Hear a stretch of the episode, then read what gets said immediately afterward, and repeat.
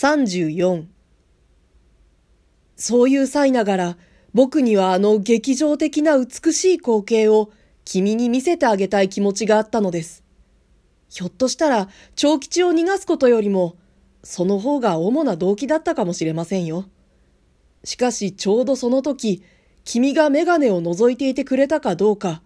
もし覗いていなかったとすると、せっかくのお芝居が何の甲斐もないことになります。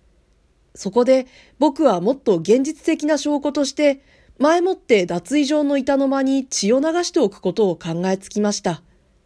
でもこれとても本当に気まぐれなお芝居っ気たっぷりのとっさの思いつきに過ぎなかったのです。僕はある旅先で友達から注射器をもらっていました。僕の癖としてそういう医療機械などに言うに言われぬ愛着を感じるのですね。おもちゃのようにしょっちゅう持ち歩いていたのですよ。で、その注射器によって、長吉の腕からと私の腕からと、両方合わせて茶碗に一杯ほどの血潮を取り、それを海面でもって板の前塗りつけたわけなのです。恋人の血を取って自分の血に混ぜ合わせる、その劇的な考えが僕を有頂天にしてしまったのです。でも、たった茶碗に一杯の血がどうしてあんなにたくさんに見えたのでしょう。人一人が死ぬほどの量に見えたのでしょう。私は思わず口を挟みました。そこですよ河野はいくらか得意らしく答えました。それはただ拭き取るのと塗り広げるのとの相違です。誰にしてもまさか血潮を塗り広げたものがあろうとは考えませんからね。拭き取ったとすれば、あれだけの痕跡は確かに人一人殺すに足る分量ですよ。ところが本当は、さも拭き取った後らしく見せかけて、その実できるだけ広く塗り回したのです。商売の絵心でもって柱や壁のとばっちりまでごく念入りにこしらえ上げ、余ったのを担当の先に塗りつけて、例のブリキ箱に入れておいたのです。無論長吉はその場から逃がしてやりました。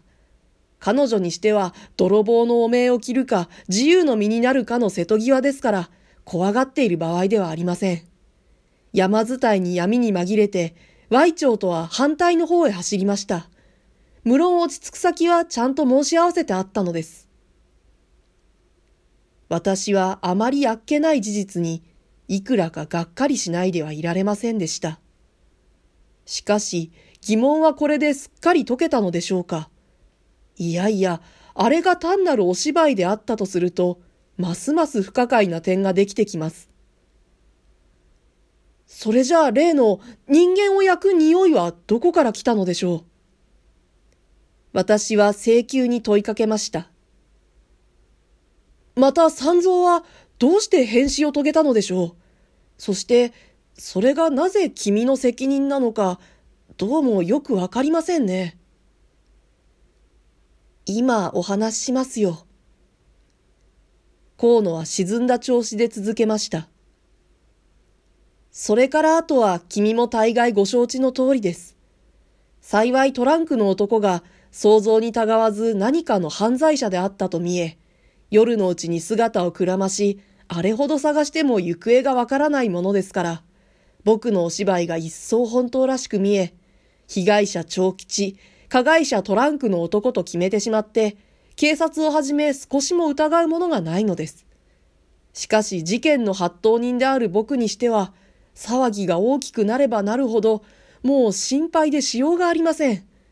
今更あれはいたずらだったと申し出るわけにもいかず、そうかと言って黙っていれば、いつトランクの男が捕らえられて、真相が暴露しないとも限りません。一時の出来心に任せてとんでもないことをしでかしてしまったと、僕はどれほど後悔したことでしょう。そんなわけで、長吉が約束の場所で首を長くして待っているにもかかわらず、そこへ行くことができません。事件がどちらかに片付いてしまうまでは、どうしても小判邸を立ち去る気になれません。この10日ばかりというもの、表面に苦しい平気を装いながら、僕がどんな地獄を味わっていたか、